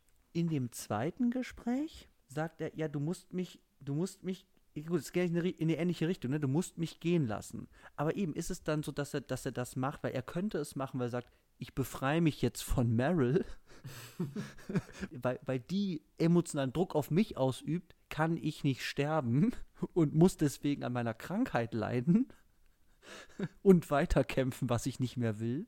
Oder ist das auch eine Art von Geschenk? Also das ist eben das Ding. Also ist es dann eine Art von, du, du bist abhängig von mir und ich schenke dir durch meinen Selbstmord die Freiheit, in Anführungszeichen. Naja, ich denke schon irgendwie, weil deswegen meine ich ja irgendwie, es ist ja, sie haben sich halt in diese Co-Abhängigkeit reinmanövriert. Also mhm. Meryl hätte das Ganze ja auch einfach ein bisschen lockerer nehmen können. Das mhm. ist ja auch diese Sache, dass mir ja schon suggeriert wird, okay, mehr Fokus als auf ihre Lebensgefährtin oder auf ihre Tochter ist ja. einfach ihr primärer Fokus ist Richard. Ja. Aber sie leidet da ja auch. Also in dem Gespräch mit Jeff Daniels, wenn der da ist, dann sagt sie auch irgendwie so, ja, dann ist er krank geworden und ich meine, du warst weg, ähm, Louis, und, und ich war halt da. Also ich, ich sag doch immer mal kurz, ich habe den dann halt bekommen und muss mich um den kümmern. Also es ist natürlich, glaube ich, auch schon so ein bisschen so eine zweischneidige Nummer, ne? Absolut. Also ich meine, es so. ist jetzt auch nicht so, dass dieser Film dir sagen sollte, was irgendwie, wenn du Freunde hast, die krank sind, kümmere dich bloß nicht um die. Es sind nur ein Klotz am Bein und du kannst nicht richtig leben. also ich meine, wenn das die Message wäre, würde ich auch sagen, so, hm, ja, wäre auch schwierig. Ja, ja, ja. Aber sondern dass ich halt denke, okay, es hat sich aber halt so entwickelt, dass es halt ungesund geworden ist. Ja, total. Und auch in der, in der Frage, was sucht sie dort? Also, ja. was ja auch einfach darüber hinausgeht von, ich helfe ihm, weil er krank ist, sondern eben auch, ich versuche da irgendwie was aus einer Beziehung, die ewig her ist, irgendwie wieder aufleben zu lassen oder irgendwie zu erhalten, krampfhaft. Obwohl mhm. das eigentlich längst weg ist. Mhm. Mhm. Aber nichtsdestotrotz finde ich es halt irgendwie so ein bisschen schwierig, dass sie da eigentlich so wenig aktiv letztlich ist, sondern dass ich mir das Gefühl habe, es passiert halt mit ihr. Also, mhm. Ja, das ist schon richtig. Andererseits ist es natürlich eh richtig. eh schwierig, weil eher alles irgendwie halt mehr in Meryls Kopf stattfindet, mehr oder weniger. Also ich meine, es ist ja auch einfach so eine mhm. Frage der mentalen Befreiung. Das ist auch die Frage, wie man das Ende von Meryls Plot so liest. Also wie geht das Ganze für Meryl aus? Ja, wie geht es denn für sie aus? Äh, sie sitzt nach dem Gespräch mit Laura Brown dann auf dem Bett mit Alison Jenny, ihrer, ihrer Lebensgefährtin, schaut sie an und sie küssen sich. Innigst. Oder kommt da noch was danach? Nee, dann macht sie das Licht aus oder so. Und dann ja, genau. Zu, und das, und, und das passt natürlich, das passt natürlich in die Lesart, die du mir gerade ja auch gesagt hast, sagen sie, sie ist diesem, diesem, diesem Glücksmoment, den sie mal hatte, hinterhergerannt. Und jetzt ist eben Richard weg. Und jetzt scheint sie mit dieser einen Geste uns als ZuschauerInnen zu, zu signalisieren, ja, ich versuche jetzt im Jetzt mein Glück zu finden. Nämlich mit dieser Lady, die vor mir sitzt. So. Ja, ich denke schon auch, dass das das ist, was versucht wird, ähm, ja. uns zu sagen. Also auch, sie wird ja auch nochmal bekräftigt von, von Laura Brown, die sagt, sie sind eine sehr glückliche Frau. Ähm, mhm. Was, ja, genau, aber sie sieht es nicht, ne? Das ist das Ding. Man muss das. Was auslöst, ja. dass sie darüber nochmal irgendwie in sich geht, was sie tatsächlich eigentlich hat. Und ja. Ja, aber das ist halt das Problem, dass ich irgendwie Meryl und Alison Jenny irgendwie diesen Kuss irgendwie, also da, da spüre ich halt irgendwie nichts. Also, es tut mir ja, leid. Das ja, ich, ist ich für mich echt ja. so, okay, Ladies, jetzt küsst euch und dann ist es so, ja, okay, dann machen wir das jetzt halt auch. Aber es ist nicht das Gefühl, okay. dass ich jetzt so merke, ah, da ist wieder irgendwie eine Leidenschaft wieder neu erwacht oder irgendwie mhm. sowas. Ja, tatsächlich, also interessiert mich diese Auflösung auch am wenigsten. Also tatsächlich diese Laura Brown-Auflösung, wie das für die ausgegangen ist, finde ich viel, viel spannender. Weil es viel, viel widersprüchlicher und komplexer ist als, ja, man ist tot, auf ins Jetzt. So, das ist, das interessiert mich halt nicht so sehr wie ja. diese ambivalente Figur der Laura Brown. So. Ja, wobei natürlich dieses, okay, jetzt ist er tot, jetzt kann ich mein Leben leben, ist natürlich schon auch eigentlich, wie gesagt, die Implikation ist natürlich schon auch irgendwie. Aber gut, ich meine, der hat sich halt auch selber umgebracht, also insofern. Ja, und ich meine, ich, mein, ich muss auch sagen, diese Selbstmordszene ist natürlich schon noch irgendwie auf jeden Fall originell. Also, dass die beiden da irgendwie, da sich da gegenüberstehen und der äh, braucht da zwei Minuten, um da zum Fenster zu gehen und das aufzumachen und so. Und derweil reden die da, da, das fand ich schon irgendwie ganz speziell inszeniert. Also das, das, hatte, das hatte irgendwas. Ich fand das recht spannend, ja. weil sowas, sowas kenne ich halt irgendwie nicht und ich fand das schon einen ganz schönen Moment tatsächlich zwischen den beiden. Ich, ich fand ja. das irgendwie cool, weil ich sowas nicht kenne. Ja. Auch wieder. Okay, so. Ja, ich würde sagen, ich, ich, ich mache mal meinen mein, mein letzten Punkt und ich mache ihn nur ganz kurz, weil es ist wirklich einfach nur eine Benennung. Ich kann nicht sagen, macht es irgendwas? Was macht das mit mir? Wir haben schon gesagt, ne, es hat diese, also was für mich halt irgendwie was Spezielles ist, es hat diese Tripplungsdramaturgie, mhm. weil du halt wirklich sagen kannst, es gibt natürlich eine Menge Episodenfilme, aber da ist es nicht üblich, dass die einzelnen Episoden einen ähnlichen dramaturgischen Verlauf haben. Weil du hast diese Uhrzeitenregelung, ja, also irgendwie das eine ist irgendwie dann morgens, das eine ist irgendwie um halb vier, vier, haben irgendwie alle einen Termin oder eben da kommt dann die Schwester vorbei oder Louis Waters klopft an der Tür und so. Mhm. Das ist alles irgendwie zur gleichen Uhrzeit. Und dann hast du eben noch mal abends was. Und das hat, das hat irgendwie dadurch so eine, eben so eine Ähnlichkeit im Handlungs- und auch, finde ich, im, im Spannungsverlauf dieser einzelnen Episoden. Und das, das kenne ich auch so nicht. Mhm. Was ich die ganze Zeit als Forciertheit in der Anordnung ja. oder in der Gestaltung dieser, dieser, dieser Einzelteile habe. Ja, klar, es ist schon, klar, es ist ein sehr, wie sagt man, ja, sehr artifiziell.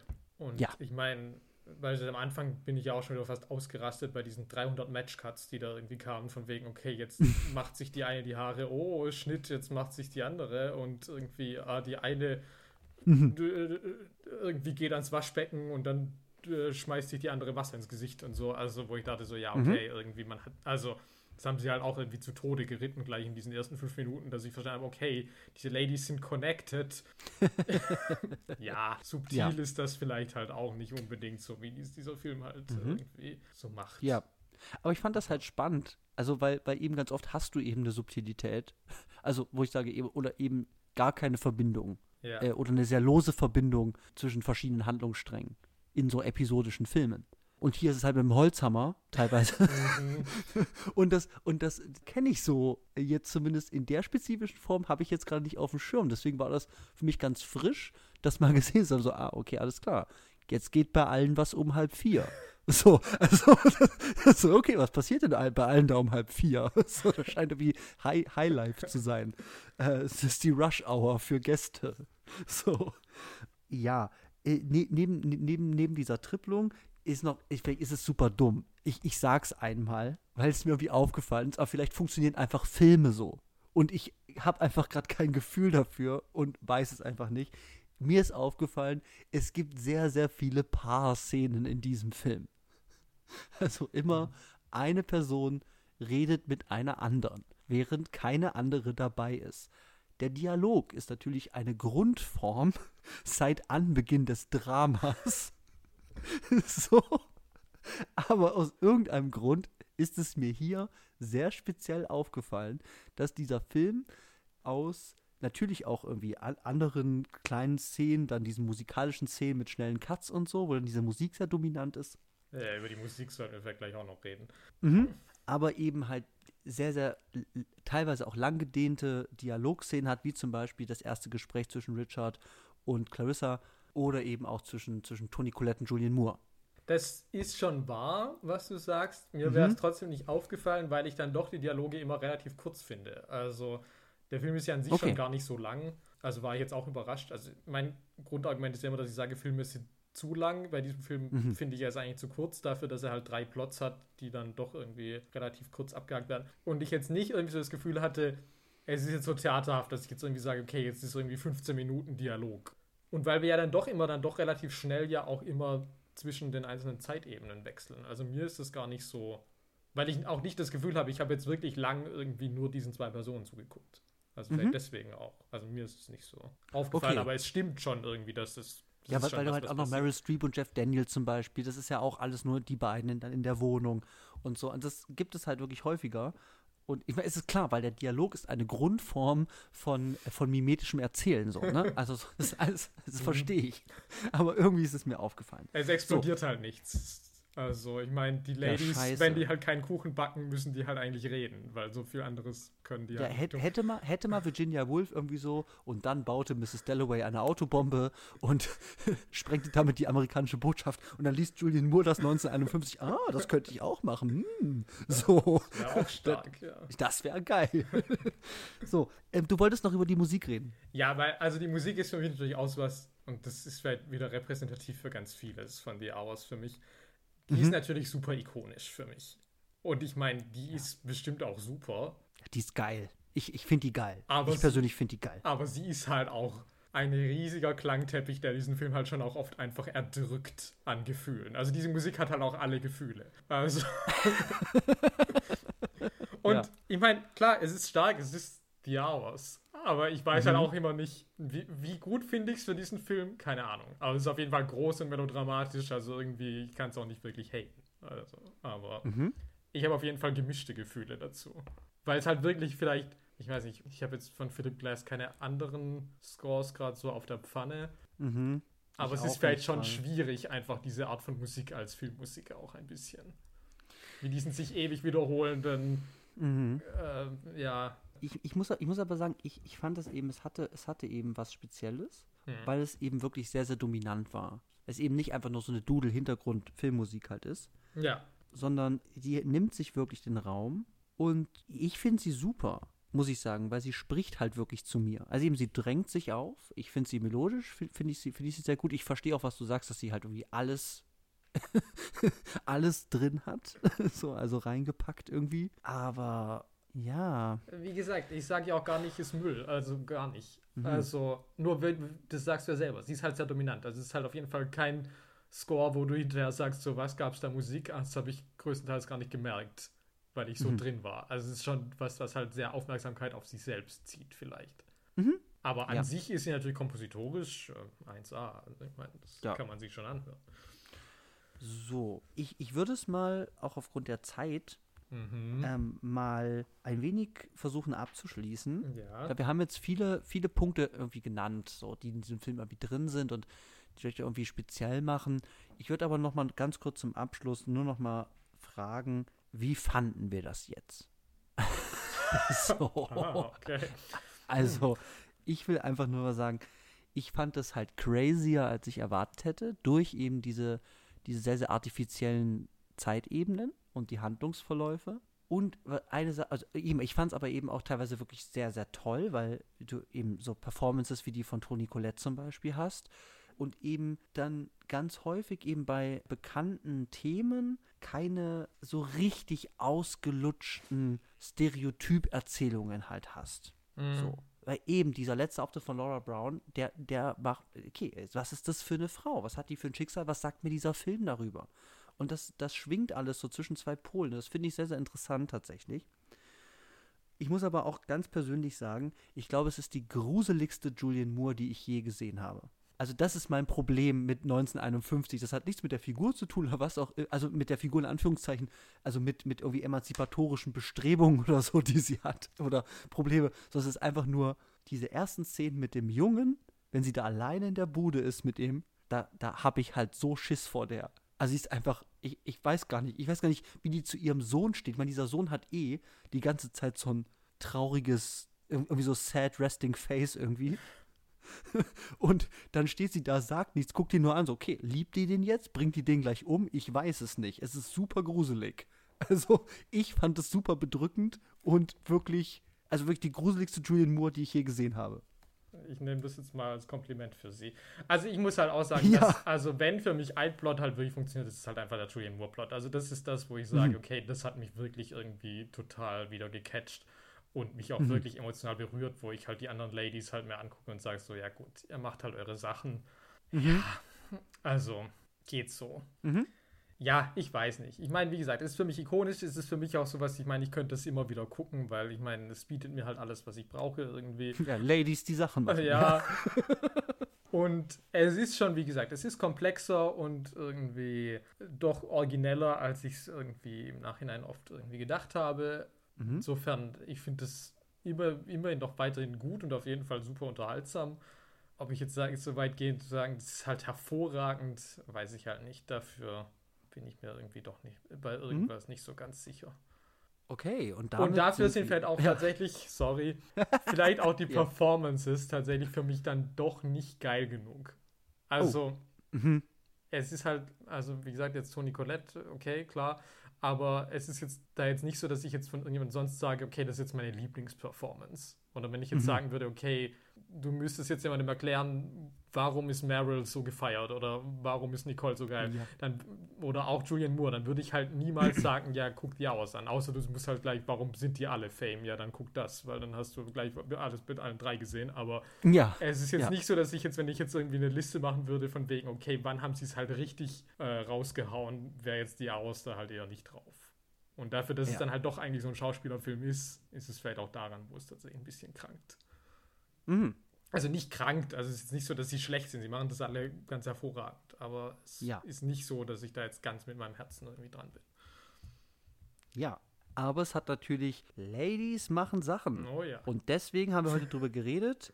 Und ich schließe das jetzt und wir sagen Goodbye und auf Nimmerwiedersehen zu The Hours. Ja, aber wir müssen ja eigentlich noch um, um, über ein letztes Thema reden.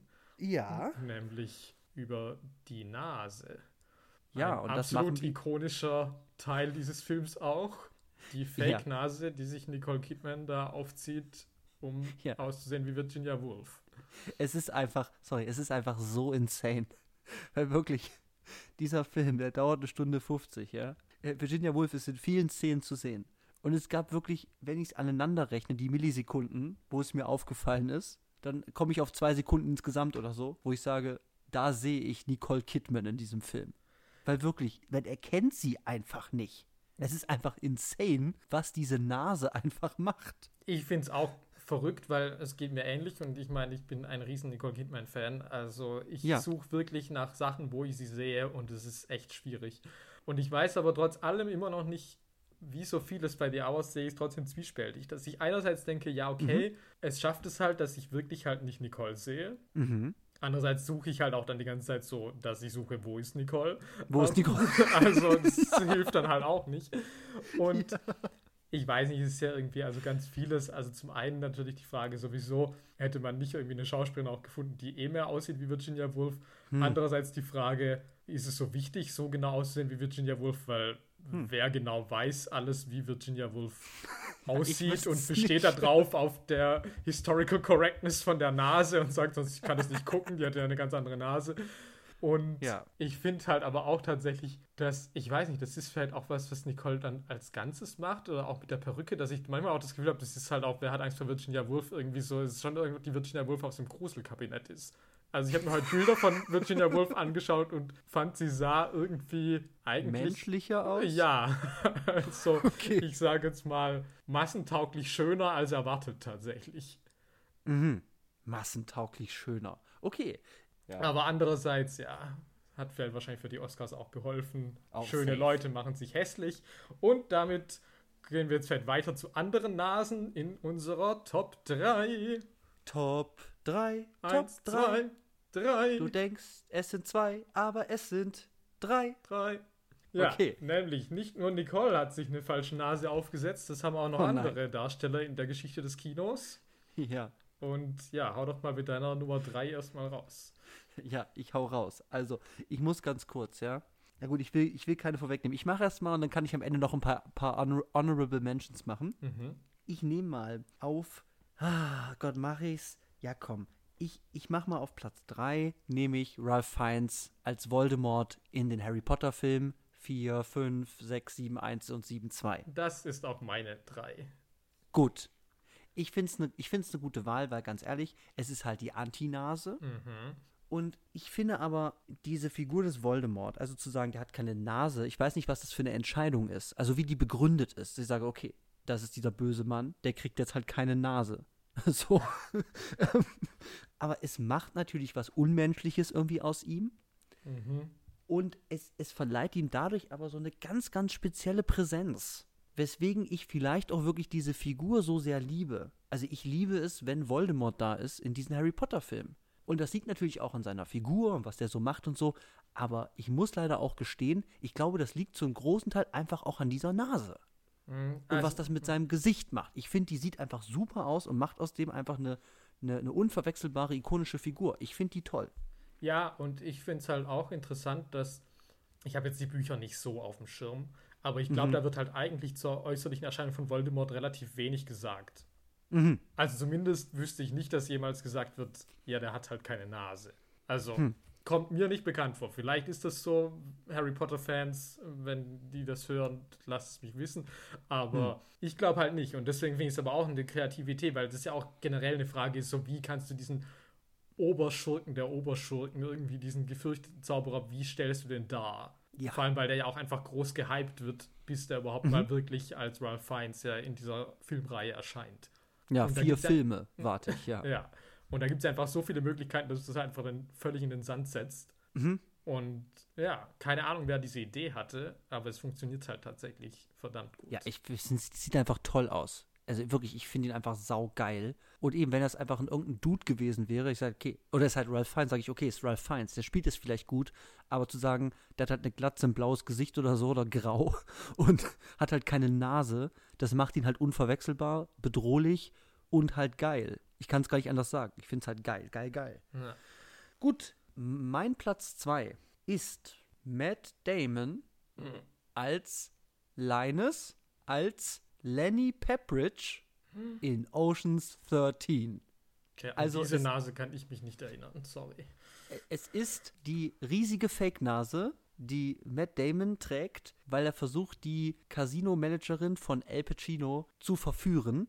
Mhm. Und er betont immer, dass die Nase wichtiger Bestandteil seiner Rolle und seiner Verführungsstrategie ist und es nicht nur für des Mummenschanzes willen um des Mummenschanzes willen getragen wird. Und ich meine, es ist halt auch super dumm. Also ich meine, er kann da nicht aus dem Glas trinken, weil die Nase zu groß ist und so. Aber ich finde es halt geil. dass, dass es halt wirklich auf dieser, auf einer Realitätsebene in diesem Film, ich meine, er kriegt dann später noch dieses komische Vergewaltigungs-, äh, äh, Verführungsmittel da an den Hals irgendwie da geschmiert. Aber dass man wirklich sagt, okay, dieser Mann, das ist gar kein Betrüger, der hat wirklich so eine Nase. ja, deswegen ist diese Riesennase von Lenny Pepperidge bei mir auf der Eins, weil es nämlich nicht nur um des Mummenschanz willen ist und weil es die verführerischste Nase ist, die mir je erzählt wurde. So. Okay. Ja, die muss ich mir mal nochmal angucken. Um, die ist riesig. okay. Ich habe auf Platz 2 Danny DeVito als der Pinguin in Batmans Rückkehr. Uh. Also halt so eine lange Spitze, so ein bisschen vorne gebogene ja. Nase, die halt aussieht ungefähr wie halt so ein Pinguinschnabel. Und mhm. das finde ich halt ziemlich gut. Also ich liebe ja auch alles an diesem Film. Also man kann ja Tim Burton heute eigentlich irgendwie, ist ja heute nur rein Schatten seiner selbst, aber bei Batmans Rückkehr ja. weiß ich halt schon, warum er mal ein Name war, weil das mhm. ist halt hervorragend. Und auch was Danny DeVito, ich weiß nicht, ja. ich meine, dieser Anzug ist vielleicht so ein bisschen weird, aber das Gesicht finde ich halt. Ja, ich finde, ich, ich, ich, ich bin voll bei dir. Also ich mag, ich mag ähm, den Pinguin, aka Oswald Cobblepot. Ah, ja. Hm. Das ist halt super. Also sieht halt einfach geil aus. Also dieses Gesicht. Und auch hier wieder, klar, es ist das Batman-Universum. Und zu sagen, klar, da ist dieser Mann, der hat ein Pinguin-Gesicht, lass den mal zum Bürgermeister wählen. Also das ist halt auch wieder super. ähm, Nee, äh, finde ich eine classy Wahl, habe ich gar nicht dran gedacht. Aber finde ich, find ich ganz, ganz, ganz, ganz tolles Make-up mhm. und schaue ich mir auch sehr gerne an. Super. Ja, was soll ich jetzt noch sagen? Meine Eins, was soll es sein? Also, ah, okay. ich habe noch ein, paar gedacht, also nehme ich die, aber ich komme nicht drum rum. Es ist natürlich Steve Carell in Foxcatcher mhm. als John E. DuPont. Und es hat einen einfachen Grund. Das ist halt wirklich eine Nase. Also das ist halt wirklich eine, eine, eine, monströse, also die ist ja nicht mal monströs, weil sie ist, sie ist gar nicht so, so lang oder so. Aber sie hat diesen extrem nach vorne geneigten oder nach vorne wachsenden Nasenrücken mhm. und ist dadurch von der Seite unglaublich dominant. Von vorne geht es, von der Seite ist es halt eine Katastrophe. Also er könnte, er, der könnte halt so halt den Pinguin in Batman spielen. Ja, wirklich. So. Und jetzt habe ich halt ein Problem, weil ich habe mir heute extra noch mal Bilder von diesem echten John Dupont, den es ja gab, mhm. angeguckt. Und ich würde sagen, den seine Nase ist groß. Der hat eine große, markante Nase. Aber es ist immer noch eine menschliche Nase. Wenn ich mir die von Steve Carell angucke in diesem Film, und das liegt, glaube ich, ich habe das heute mal ein bisschen analysiert. Das liegt, glaube ich, daran, dass die Original John DuPont Nase da ist der Nasenrücken einfach sehr geradlinig und flach, während, glaube ich, die Steve Carell-Nase noch so, so einen kleinen Huckel da drauf mhm. hat. Und dieser Huckel, glaube ich, zusammen mit der Größe, macht diese Nase einfach zu einem totalen Kunstobjekt. Also ich meine, das ist halt kein Mensch. Und dann zu sagen, okay, wir haben hier eine echte, lebende Person, hier ist seine Nase. Wir müssen Steve Carell zu dieser Person machen. Dann sagen die, okay, der hat eine große Nase. Wir geben dem aber eine noch größere, noch prägnantere Nase. Das ist halt immer noch für mich eine insane Nummer. Ich liebe das, weil er sieht halt hervorragend aus mit dieser Monsternase. Aber ich verstehe es halt bis heute nicht. Und deswegen ist es leider meine Top-Nase. Also ich kann es nicht anders sagen. Das ist einfach geil. So. Okay. Ja. So. Mein Nummer eins. oh Gott, jetzt, jetzt bin ich das gespannt. Das wird kompliziert. Also. Ja. Erstmal ist es Orson Welles als Hank Quinlan in, im Zeichen des Bösen.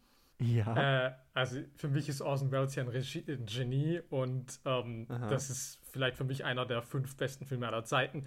Und ich habe mich das immer gefragt, weil Orson war damals halt irgendwie noch gar nicht so alt und er, er spielt aber diesen versoffenen, korrupten Polizisten und er sieht halt aus wie die Hölle. Und ja. ich meine, es ist schon so, dass Orson dann im Laufe der Zeit ist er halt auch immer voluminöser geworden und ich glaube, er hat auch gern getrunken. Aber mhm. zu dem Zeitpunkt ist es wohl noch nicht ganz so schlimm. Also er ist gar nicht so fett, sondern er hat irgendwie wohl auch einen Fettsuit und es ist eben auch viel mit Make-up gearbeitet worden und er hat eine etwas vergrößerende, aufgequollene Nase irgendwie. Mhm. So, das wäre jetzt alles hier schon mal soweit gut und für eine Wahl ganz machbar. Jetzt habe ja. ich aber heute bei meinen Recherchen rausgefunden, und ich weiß nicht, ob das true ist, aber ich habe es zumindest auf mehreren Quellen gelesen, dass ja. Orson Welles immer seine eigene Nase für zu klein hielt und man deswegen nur in den seltensten Filmen tatsächlich Orson Welles echte Nase sieht, oder, sondern er fast immer Prothesen getragen hat, die dann meistens gerade auch als er dann immer dicker geworden ist, dann auch immer sich auch immer knollennasigere da irgendwie ausgesucht hat. Mhm. Und dass es nur seltene Filme gibt, wie beispielsweise Der dritte Mann, wo du wirklich Orson mit seiner echten Nase siehst. Und das ist etwas, was ich vorher noch nicht wusste. Und deswegen ist es eigentlich auch gar nicht so sehr Orson Welles im, im Zeichen des Bösen, sondern eigentlich Orson Welles dann wohl für sein Lebenswerk und seine, sein Lebenswerk. seine Dedication zu der falschen Nase. Ja, das ist ja hervorragend. okay. Also, wie gesagt, ich weiß nicht, ob das hundertprozentig verifiziert ist. Das Internet sagt das jedenfalls. Ja, dann glaube ich das. Safe. Ich glaube das jetzt auch. Ich meine, ich kenne mich jetzt auch nicht mit Nasen so gut aus, dass ich jetzt anfange, irgendwie mir jetzt irgendwie mhm. 100 verschiedene Bilder von Orson Welles Filmen anzugucken und zu sagen, ja, okay, nee, die Nase muss doch echt sein. Mhm. Aber, ja. Ja, finde find ich, find ich eine gute Wahl.